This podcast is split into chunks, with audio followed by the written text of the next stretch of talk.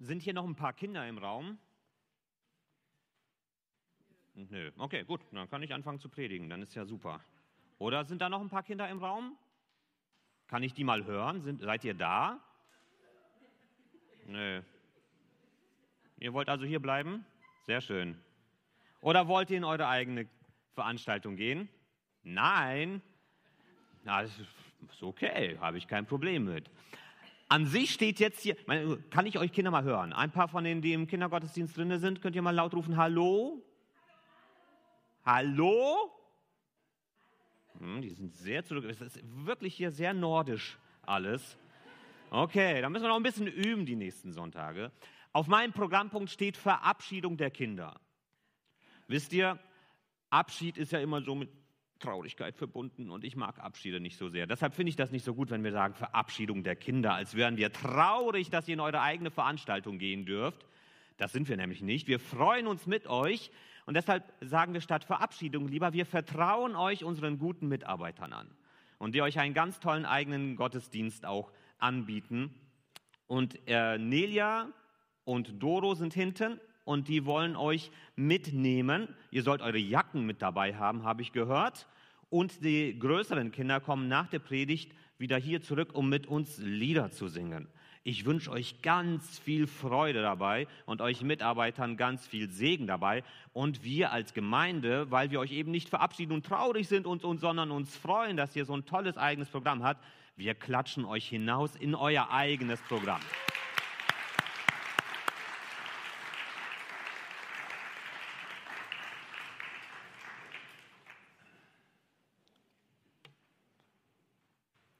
So, und wir sind heute weiter unterwegs im Markus-Evangelium. Äh, vielleicht kannst du noch mal ausblenden, dass das noch nicht zu sehen ist. Äh, ich sage gleich, wann wir das brauchen. Ich gebe zu, heute wird es vielleicht ein bisschen konfus. Ich gebe sonst nicht immer Einblick in mein Seelenleben, wie es mir in der Predigt geht. Ich denke, das muss man nicht immer. Aber ich gestehe, äh, ich weiß nicht, wie diese Predigt gleich werden wird. Das schon mal, um äh, quasi Erwartungsreduktion zu betreiben. Äh, ich komme aus einer Studientagung, wo ich vier Tage unterwegs gewesen bin mit anderen Pastoren. Äh, gestern war Hochzeit und vielleicht hört ihr es an meiner Stimme, äh, dass ich auch mit auf der Feier gewesen bin. Ich will jetzt nicht sagen, ich komme direkt von der Feier hierher, das stimmt nämlich nicht. Ähm, aber äh, es war trotzdem etwas später als normal, sagen wir es mal so.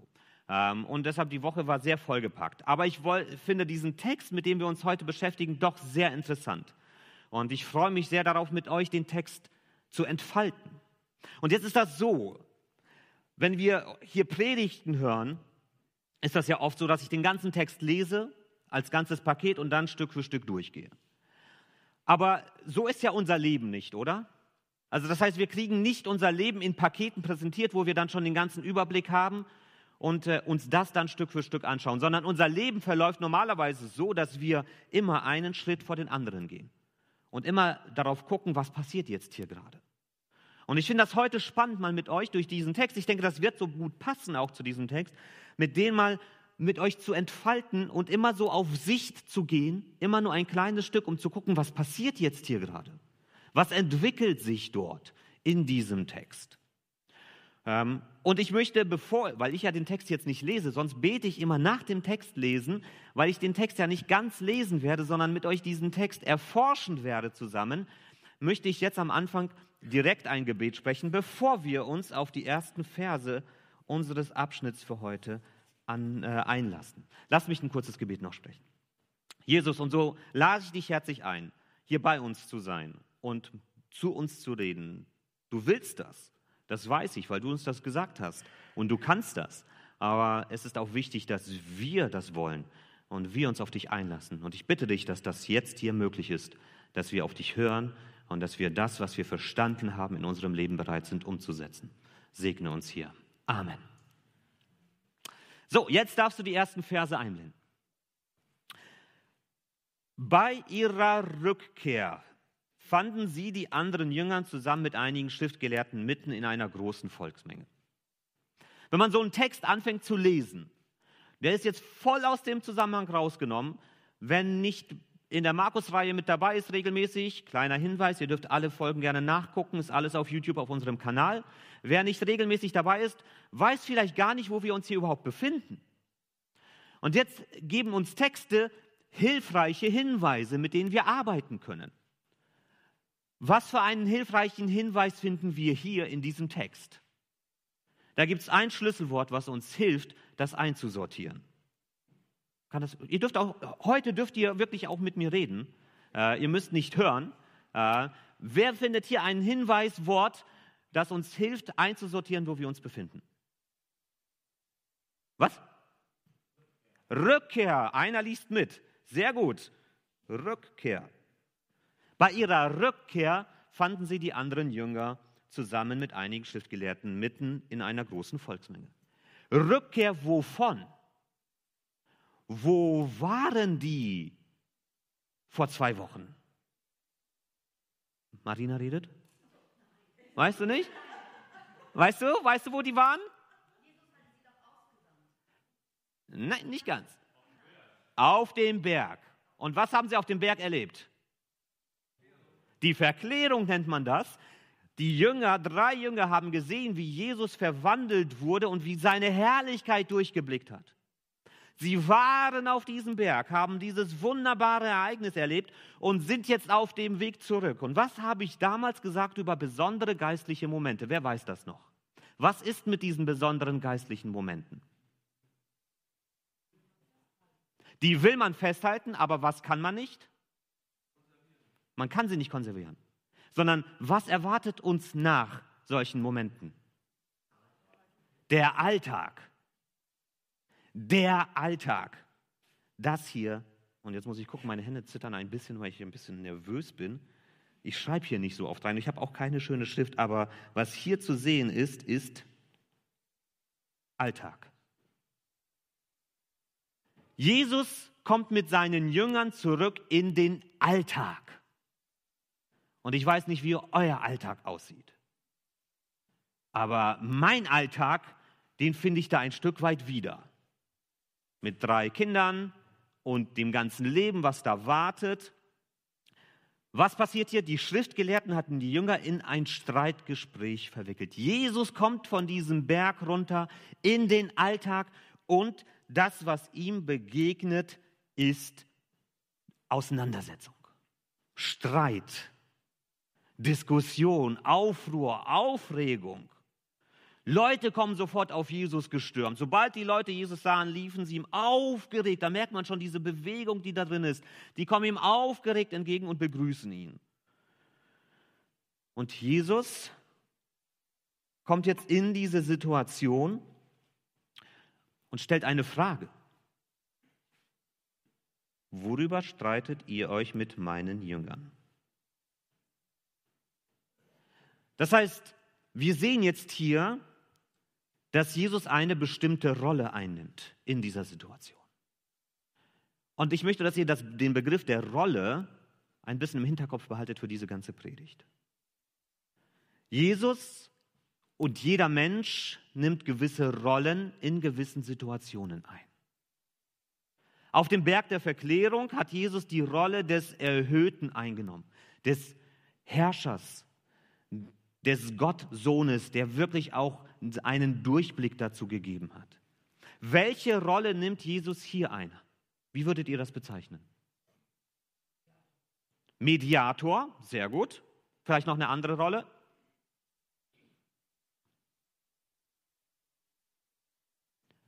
Lehrer, er hat seine Jünger, für die er verantwortlich ist. Beschützer, wieso streitet ihr euch mit meinen Jüngern? Also Jesus kommt hier in diesen Alltag hinein. Von einer ganz anderen Rolle rutscht er jetzt hier wieder in eine ganz andere Situation und nimmt einen ganz anderen Platz ein im Alltag. Jeder von uns hat gewisse Rollen, die er einnimmt in seinem Leben. Ich weiß nicht, welche Rollen das bei dir sind. Vielleicht bist du Mutter oder Vater. Du bist Arbeitgeber oder Arbeitnehmer. Du bist Gemeindemitglied oder Gemeindeverantwortlicher. Du bist ehrenamtlich oder hauptamtlich tätig. Du bist in einem Verein oder eben nicht. Jeder von uns nimmt gewisse Rollen ein in seinem Alltag. Und ich möchte mit euch darüber ein, nachdenken, anhand dieses Textes, welche Rollen das sind und wie wir mit diesen verschiedenen Rollen auch umgehen können. Also das wichtige Thema für heute wird das Thema der Rolle sein. Welche Rolle hast du? Wie gehst du mit dieser Rolle um? Wie begegnet sie dir in deinem Leben? Und ich möchte als erste Information quasi das, was wir hier so mitnehmen können, äh, dir weitergeben, dass du dich den Aufgaben und den Rollen deines Alltags stellen sollst. Stelle dich den Aufgaben und Rollen deines Alltags.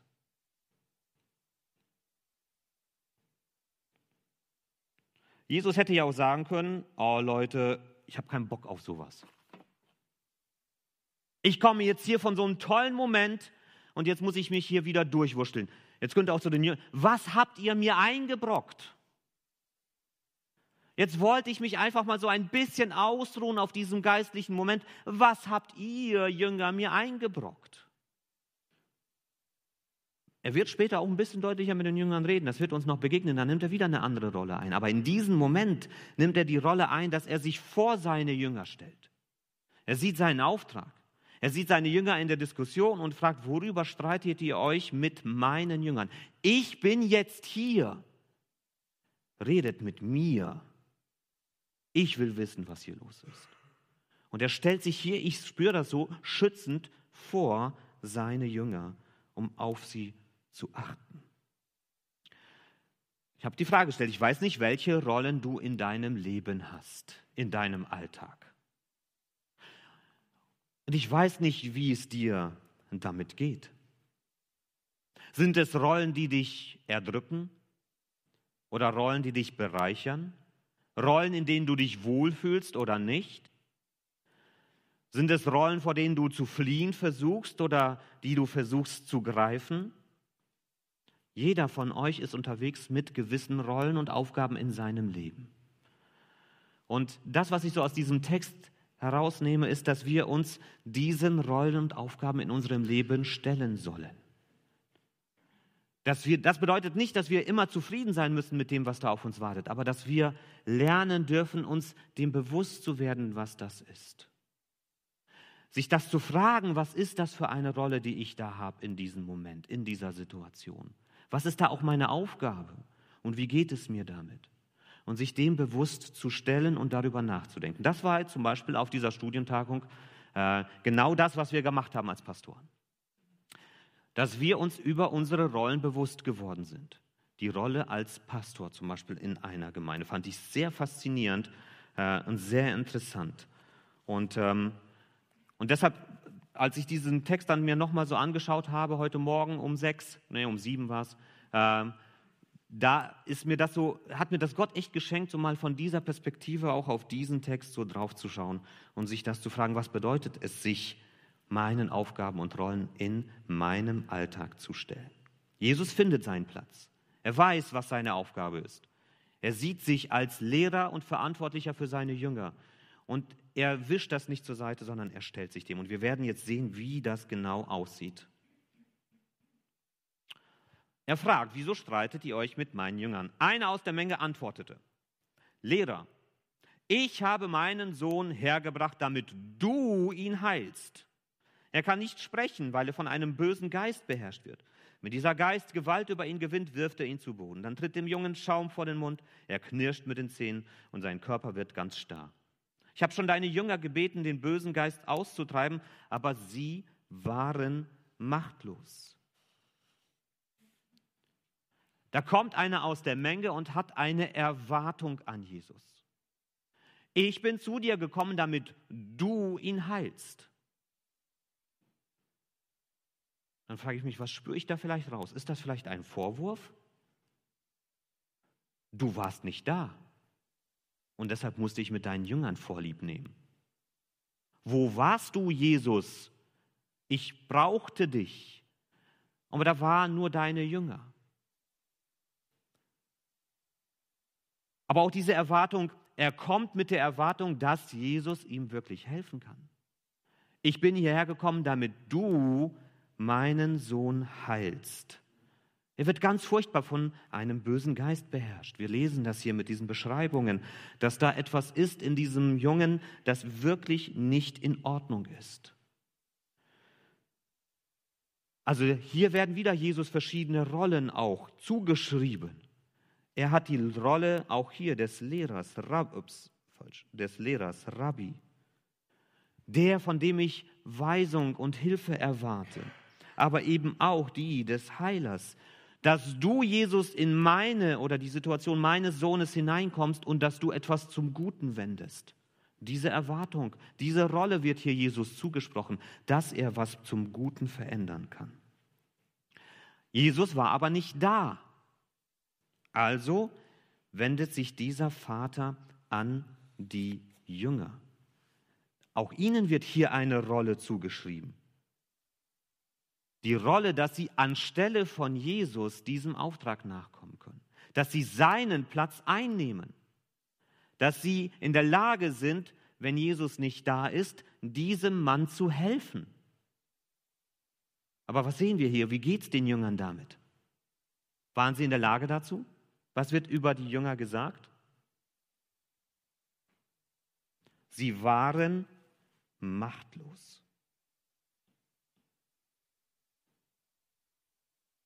Die Jünger sind dazu nicht in der Lage, dieser Erwartung gerecht zu werden. Sie sind überfordert mit der Rolle, die ihnen zugeschrieben wird. Sie kriegen das nicht hin.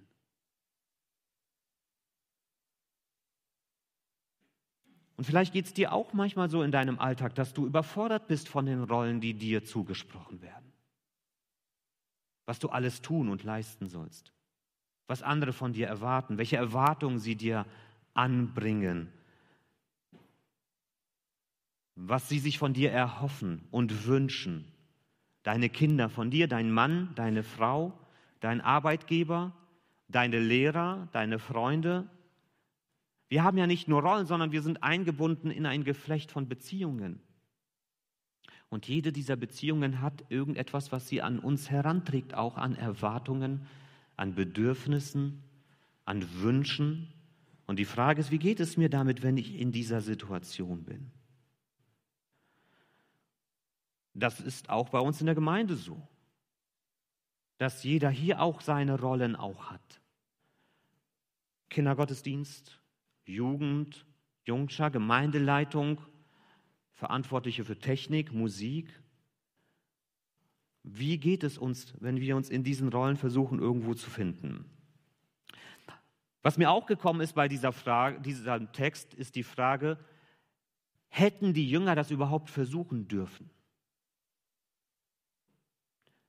Ist das nicht eine Anmaßung, dass sie überhaupt versucht haben, diesem Vater zu helfen? Das ist auch so eine Frage, die mir da kommt. Sind sie da in eine Rolle reingerutscht, die sie gar nicht hätten annehmen sollen? Ich selber glaube nein. Ich selber glaube, dass es okay ist, dass sie das versucht haben. Denn Jesus hat sie ja dazu ausgesendet und wird sie aussenden, um Menschen zu helfen, auch um Menschen zu heilen. Ich glaube, dass das okay ist, dass sie es versucht haben, diesem Mann an dieser Stelle zu helfen. Ich glaube, das ist auch eine wichtige Botschaft für uns hier in unserer Zeit.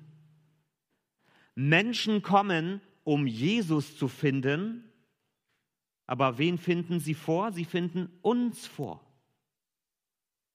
Wir sind hier, uns begegnen sie. Und wir dürfen für Jesus dastehen vor den Menschen. Das ist unsere Aufgabe, unser Auftrag. Und deshalb dürfen wir auch mutig Neues ausprobieren, dürfen uns mutig in dieser Rolle auch hineinfinden, um für Jesus dazustehen. Ich glaube nicht, dass der Fehler war bei den Jüngern, dass sie das überhaupt probiert haben. Was das Problem war, werden wir uns später anschauen. Aber ich glaube, was wichtig ist, dass wir den Mut haben dürfen, Neues auszuprobieren. Neue Rollen uns anzuziehen, auch in unserem Umfeld. Neue Aufgaben zu übernehmen. Neues zu wagen, auch bei uns hier in der Gemeinde. Wir sind gerade dabei ja auch, wir haben jetzt gehört, Kaffeedienst und Abwaschdienst, da werden neue Leute gebraucht. Äh, wir haben äh, Kindergottesdienste und Jungscherarbeit, die jetzt auch wieder sowas wie einen Aufbruch erleben. Es sind viele Gegenden oder Bereiche unserer Gemeinde, wo wir darauf angewiesen sind, dass Leute den Mut haben, Neues auszuprobieren. Ich möchte dich ermutigen, sei mutig, Neues zu probieren. Aber genauso mutig ist es auch, wenn wir zugeben, dass wir mit einer Situation überfordert sind dass wir uns das eingestehen in den Rollen, in denen wir unterwegs sind. Die Jünger müssen sich das eingestehen und das werden sie später auch. Die anderen haben das sowieso wahrgenommen, dass sie überfordert sind von dem, was hier passiert, dass sie nicht in der Lage sind, dieser Erwartung gerecht zu werden. Und deshalb ist das Zweite, was wir daraus mitnehmen können an dieser Stelle, probiere neue Rollen mutig aus.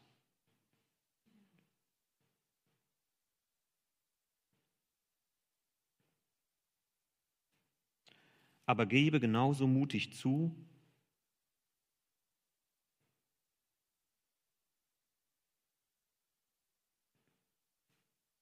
wenn sie dich überfordern.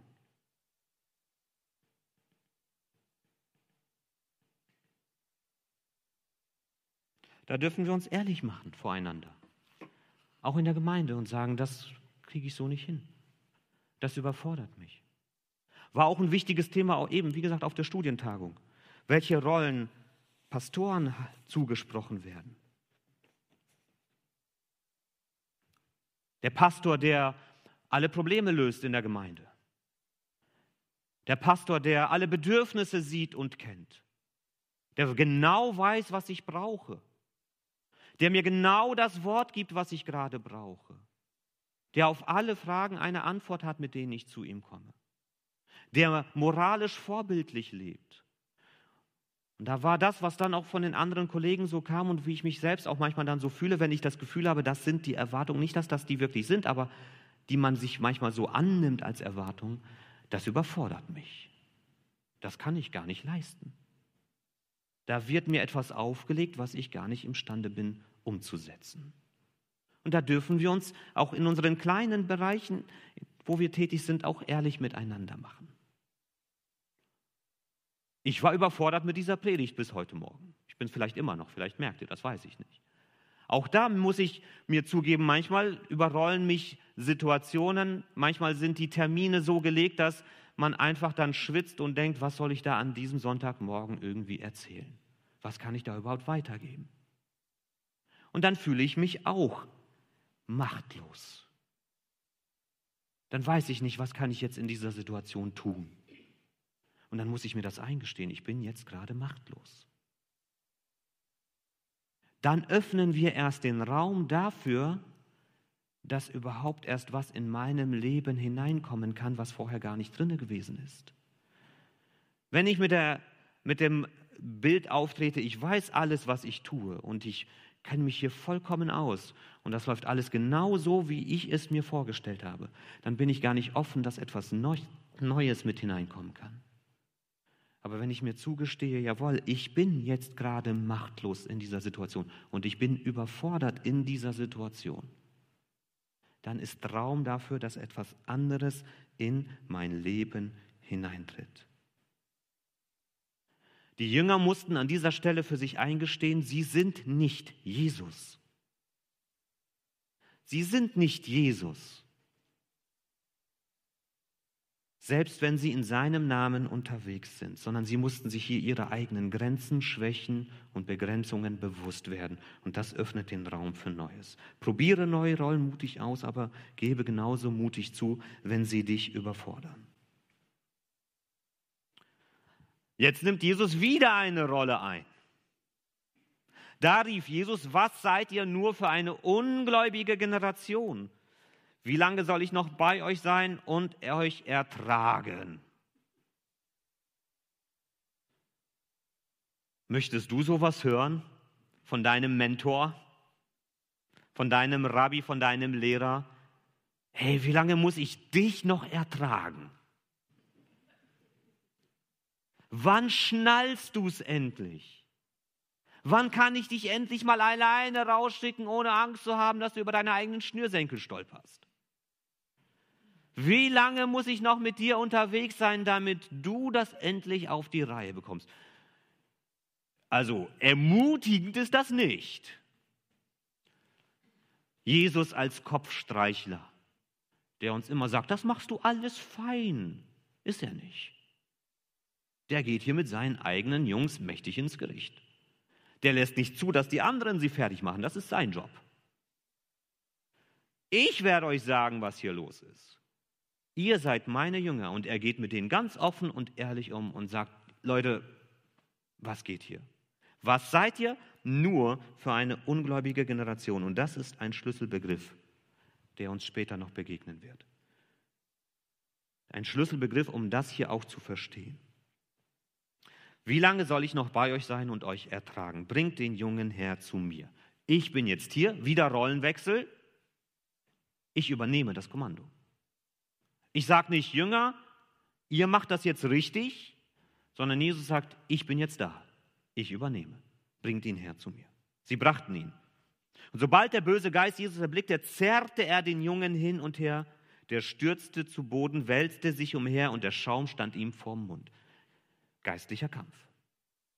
Jesus bedroht das, was in diesem Jungen an, an destruktiven Mächten wirkt, alleine dadurch, dass Jesus jetzt da ist.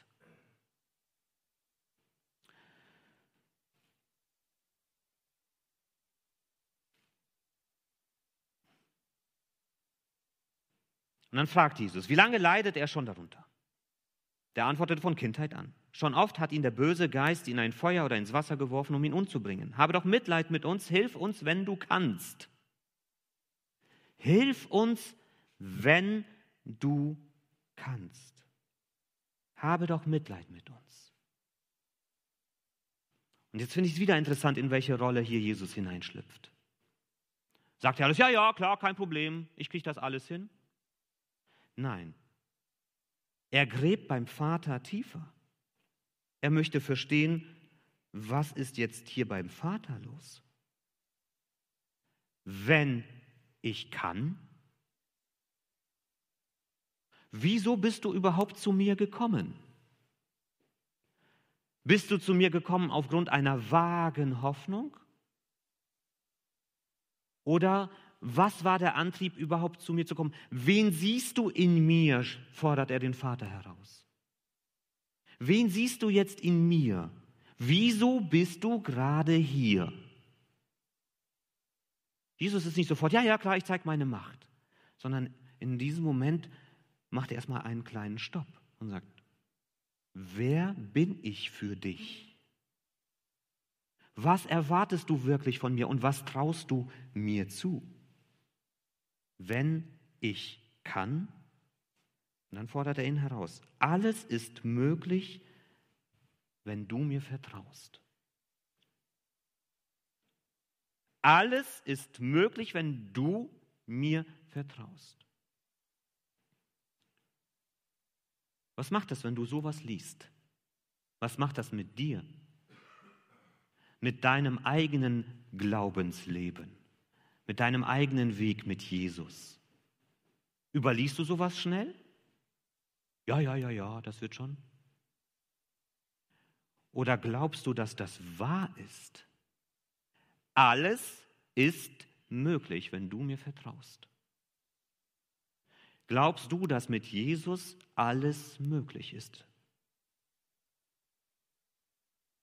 Hast du wirklich dieses Vertrauen, dass mit Jesus in deinem Leben alles möglich ist? Hast du das in deinem Leben schon erlebt, dass mit Jesus alles möglich ist?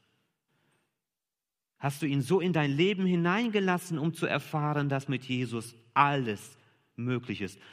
Oder liest du diesen Satz und denkst, naja, so ganz stimmt er ja nicht, aber er steht halt da, du musst ihn irgendwie annehmen. Jesus stellt hier einen Riesenbrocken hin, über den wir erstmal nachdenken müssen. Er muss uns erstmal zum Stoppen bringen. Und dass wir uns fragen, glaube ich das? glaube ich, dass mit Jesus in meinem Leben alles möglich ist. Und ich weiß nicht, ob ihr dann die Reaktion des Vaters verstehen könnt. Ich finde das sehr interessant. Verzweifelt, verzweifelt rief der Mann. Er sieht hier seinen Sohn in einer Notsituation, aus der der Sohn sich nicht selbst befreien kann. Er sieht hier Jesus, zu dem er hingekommen ist, damit er ihm irgendwie hilft. Und Jesus handelt nicht sofort, sondern spiegelt den Mann erstmal zurück, macht dir bewusst, wie du zu mir stehst. Verzweiflung. Vielleicht kannst du das nachempfinden. Vielleicht hast du dich auch selbst schon so mal erlebt in deinem Weg mit Jesus, dass du verzweifelt bist, weil du nicht weißt, was Jesus eigentlich gerade von dir will. Wieso er dir diesen Stopp in dein Leben vielleicht reinstellt. Wieso er dich so herausfordert. Wieso er nicht einfach das macht, worum du ihn bittest. Wieso er erstmal vielleicht noch eine Schleife einbaut.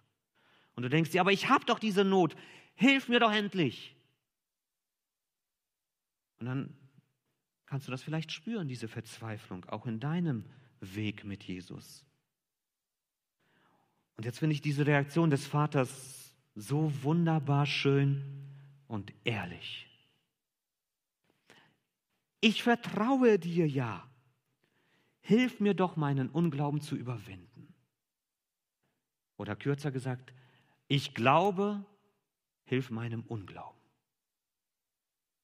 Was für eine wunderschöne Zerbrochenheit da drin ist. Ich glaube, aber da ist Unglaube. Was ist denn nun da? Da wollen wir das manchmal vielleicht so, wenn so ein Lehrertyp wie ich dann sagt, ist das jetzt Glaube oder ist das Unglaube? Aber in unserem Leben gibt es manchmal Raum dafür, dass Dinge gleichzeitig da sind und dass wir gar nicht fassen können, was ist jetzt eigentlich da los in meiner Seele. Ist da jetzt Glaube oder ist da Unglaube? Und manchmal ist beides zugleich da. Und dieser Vater macht sich hier unglaublich ehrlich vor Jesus. Und er sagt, wie es in seiner Seele aussieht. Diese ganze Verzweiflung, diese Zerrissenheit, dieses Nichtwissen, was jetzt eigentlich los ist. Jesus bringt ihn hier an eine Grenze, wo der Mann nicht weiß, wie er überhaupt reagieren soll und sich dadurch ehrlich macht. Ich glaube, aber ich brauche auch Hilfe, um zu glauben. Und da möchte Jesus uns sehen, dass wir uns so ehrlich machen vor ihm. Er erwartet von dir keinen perfekten Glauben. Keinen Glauben, wo es keine Zweifel gibt. Keinen Glauben, wo alles glatt läuft. Keinen Glauben, der perfekt aufgebaut und inhaltlich schlüssig ist. Das erwartet er gar nicht von dir. Das kannst du auch gar nicht liefern. Aber Jesus möchte, dass du weißt, wo du mit diesem ganzen Paket in deinem Leben hin kannst. Dass du weißt, an wen du dich wenden kannst, wenn das so ist in deinem Leben. Zu ihm. Bring ihm deine ganze Zerrissenheit. Bring ihm deine Zweifel. Sprich sie ihm aus. Gib zu, dass du schwach und machtlos bist. Er gib ihm zu, dass du das eben oft nicht hinbekommst, wie du dir das wünschst. Und dass du manchmal auch gar nicht weißt, wo du überhaupt damit hin sollst, mit all dem, was du da in deinem Leben erlebst und erfährst. Bring das alles zu Jesus. Und dann kannst du dir von Jesus sagen lassen, die Technik spinnt gerade, ist auf meiner Seite das Problem, wir machen das anders weiter. Und dann kannst du dir einfach so von dieser Passage mitgeben lassen, bringe deine Überforderung vertrauensvoll zu Jesus. Gib zu, dass du überfordert bist mit der Situation, in der du dich befindest. Versuch nicht, das zu übertünchen sondern bring deine Überforderung vertrauensvoll zu Jesus, damit er dir begegnen kann, dass er dir helfen kann. Und dann geht die nächste Passage. Müsste vielleicht gehen, weiß ich nicht. Ja. Als Jesus sah, dass immer mehr Leute zusammenliefen, bedrohte er den bösen Geist. Du stummer und tauber Geist, ich befehle dir, verlass diesen Jungen und kehr nie wieder zu ihm zurück. Jesus nimmt wieder eine Rolle ein. Sehen wir, wie viele Rollen Jesus nur in dieser kurzen Begegnung einnimmt. Jetzt ist er derjenige, der sich diesem Geist entgegenstellt. Ein stummer und tauber Geist, sagt er über ihn, und er redet zu ihm, und der Geist versteht sehr wohl, was Jesus zu ihm sagt. Jesus nimmt hier eine Rolle wieder ein als der, der Macht hat. Der Macht hat, in das Leben dieses Jungen einzugreifen und es zu verändern. Der Macht hat, bösen Mächten in unserem Leben Einhalt zu gebieten. Der Macht hat zu heilen. Aber ich finde es faszinierend, was dann passiert. Da stieß der Dämon einen Schrei aus, zerrte den Jungen heftig hin und her und verließ ihn. Der Junge lag regungslos da, dass die meisten sagten, er ist tot. Ist das das, was du erwartest, was passiert, wenn Jesus heilend in dein Leben eingreift? Erwarten wir, dass Jesus auf diese Weise in unser Leben hineinwirkt?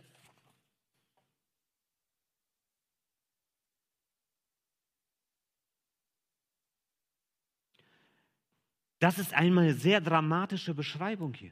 Die, die Menschen drumherum sehen, wie ein Junge komplett eskaliert und dann wie tot zusammenbricht.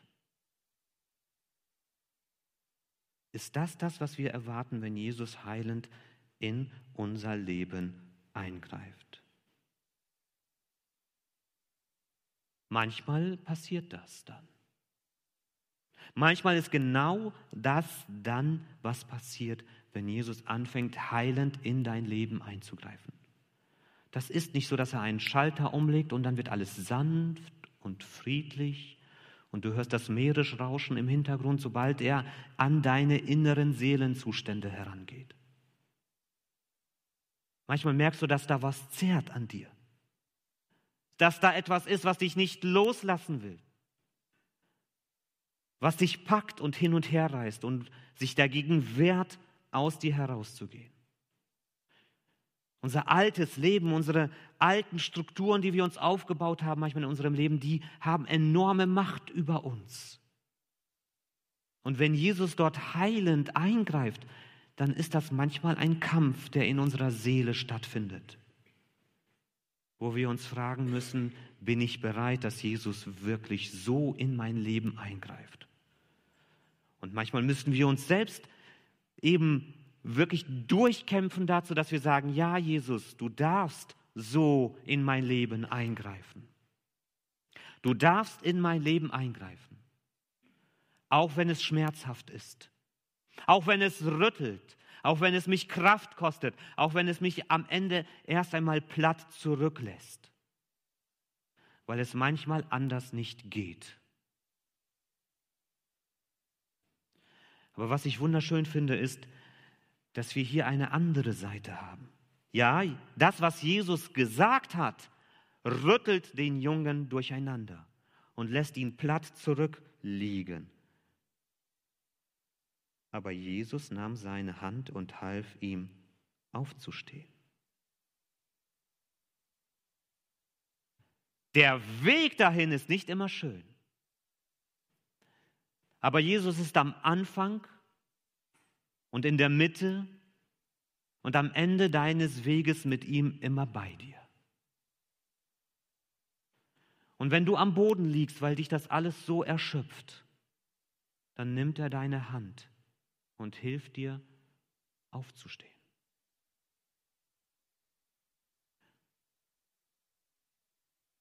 Und wisst ihr, was ich noch hier drinnen entdecke?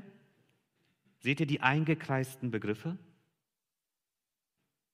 An wen erinnert euch das? Wer? Jesus.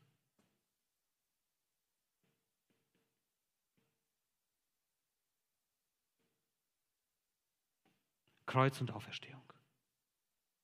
Er ist tot und Jesus hilft ihm aufzuerstehen. Und das ist der Weg, der für uns als Jünger vorgezeichnet ist. Unser Weg führt uns zum Kreuz, wo wir unser altes Leben am Kreuz zurücklassen. Zu unserem alten Menschen müssen wir auch sagen, er ist tot. Und das kostet Überwindung. Und das ist der Aufbruch in etwas Neues, Unbekanntes.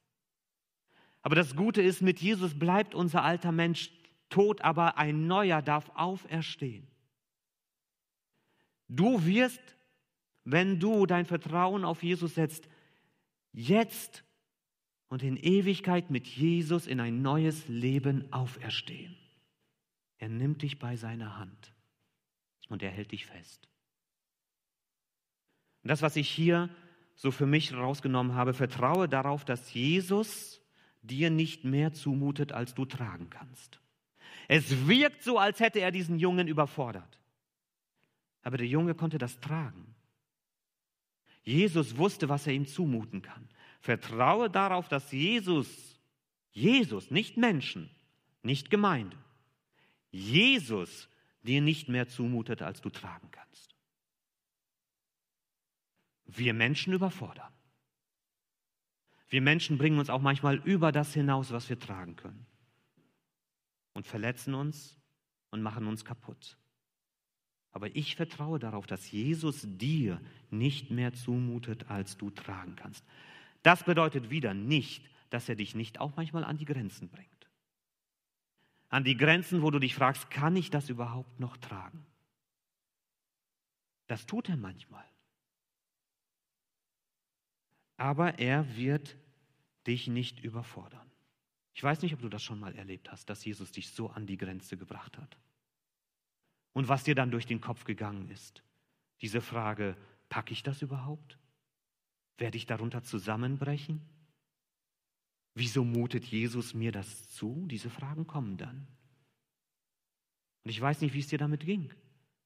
Und wie das für dich war, als du gemerkt hast, ich bin da an eine Grenze gekommen, aber Jesus hat mich an dieser Grenze gehalten und hat mich nicht über den Rand fliegen lassen. In meinem ganz jungen Leben habe ich das auch schon mal erlebt, ein Stück weit.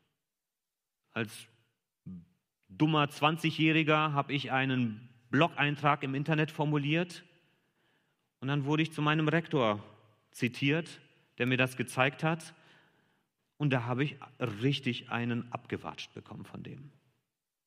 Und dann bin ich heulend nach Hause gelaufen in mein WG und war richtig fertig. Das hat meinen Praktikumsplatz gekostet, den ich fest hatte. Ich war richtig platt. Das war wirklich eine Grenzsituation, wo ich wirklich fertig war. Aber durch diese Situation hindurch durfte ich lernen zu vertrauen, dass Jesus auch solche Situationen gebraucht. Dass er mir dann eben neue Perspektiven schenkte auf gewisse Themen. Dass er mir eine neue Ausrichtung gibt und dass ich manchmal solche Grenzsituationen in meinem Leben brauche, damit ich bereit bin für Neues, für anderes. Und dass ich mich deshalb nicht darum sehnen soll, dass alles ruhig und friedlich in meinem Leben abläuft, sondern dass wir Jesus den Raum dafür geben, dass er in meinem Leben wirkt, auch wenn es mich an die Grenzen bringt, aber dass ich vertrauen darf, dass Jesus nicht mehr von mir erwartet, als ich geben kann. Und dann Als Jesus ins Haus gegangen war, sie gehen zurück und seine Jünger mit ihm alleine waren, fragten sie ihn, weshalb konnten wir diesen Dämon nicht austreiben? Jesus antwortete, solche Dämonen können nur durch Gebet ausgetrieben werden. Weshalb konnten wir diesen Dämon nicht austreiben? Das finde ich interessant. Auch wieder Rollenwechsel. Jesus wieder als Lehrer, als Erklärer, das Setting ist wichtig in einer ruhigen Atmosphäre. Stellen sich die Jünger ihrer eigenen Überforderung. Wieso waren wir überfordert in dieser Situation? Wieso haben wir das nicht hinbekommen?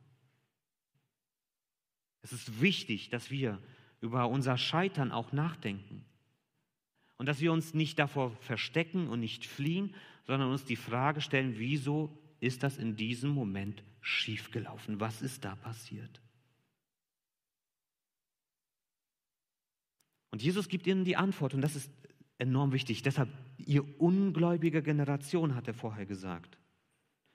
Solche Dämonen können nur durch Gebet ausgetrieben das werden. Das klingt am Anfang sehr strange.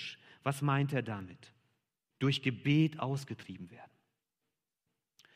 Jesus geht es hier nicht darum, dass wir die richtigen Rituale durchführen, dass wir die richtigen Worte aussprechen. Das ist kein magisches Verständnis sondern die Frage ist, was ist die Funktion des Gebets? Was bewirkt Gebet?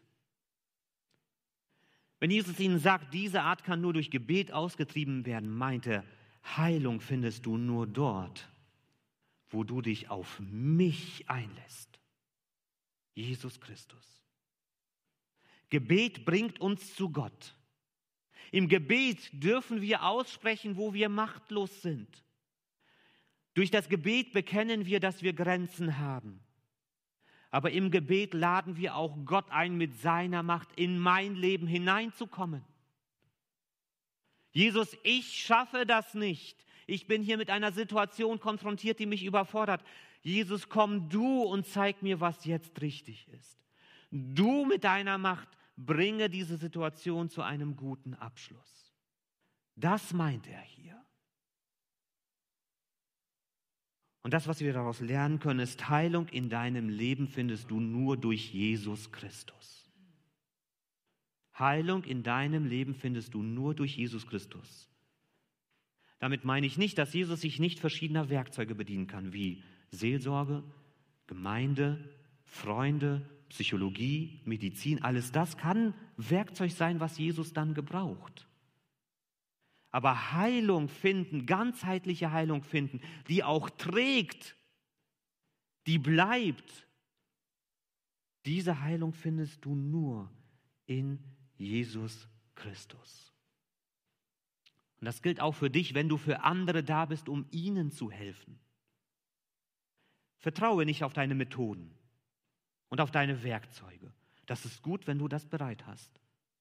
Aber wenn du dich nur darauf verlässt, dann passiert das wie bei den Jüngern. Dass du nicht in der Abhängigkeit von Jesus unterwegs bist, weil du meinst, ich kriege das schon hin mit dem, was ich habe. Die Jünger haben vertraut, dass sie das alleine hinbekommen.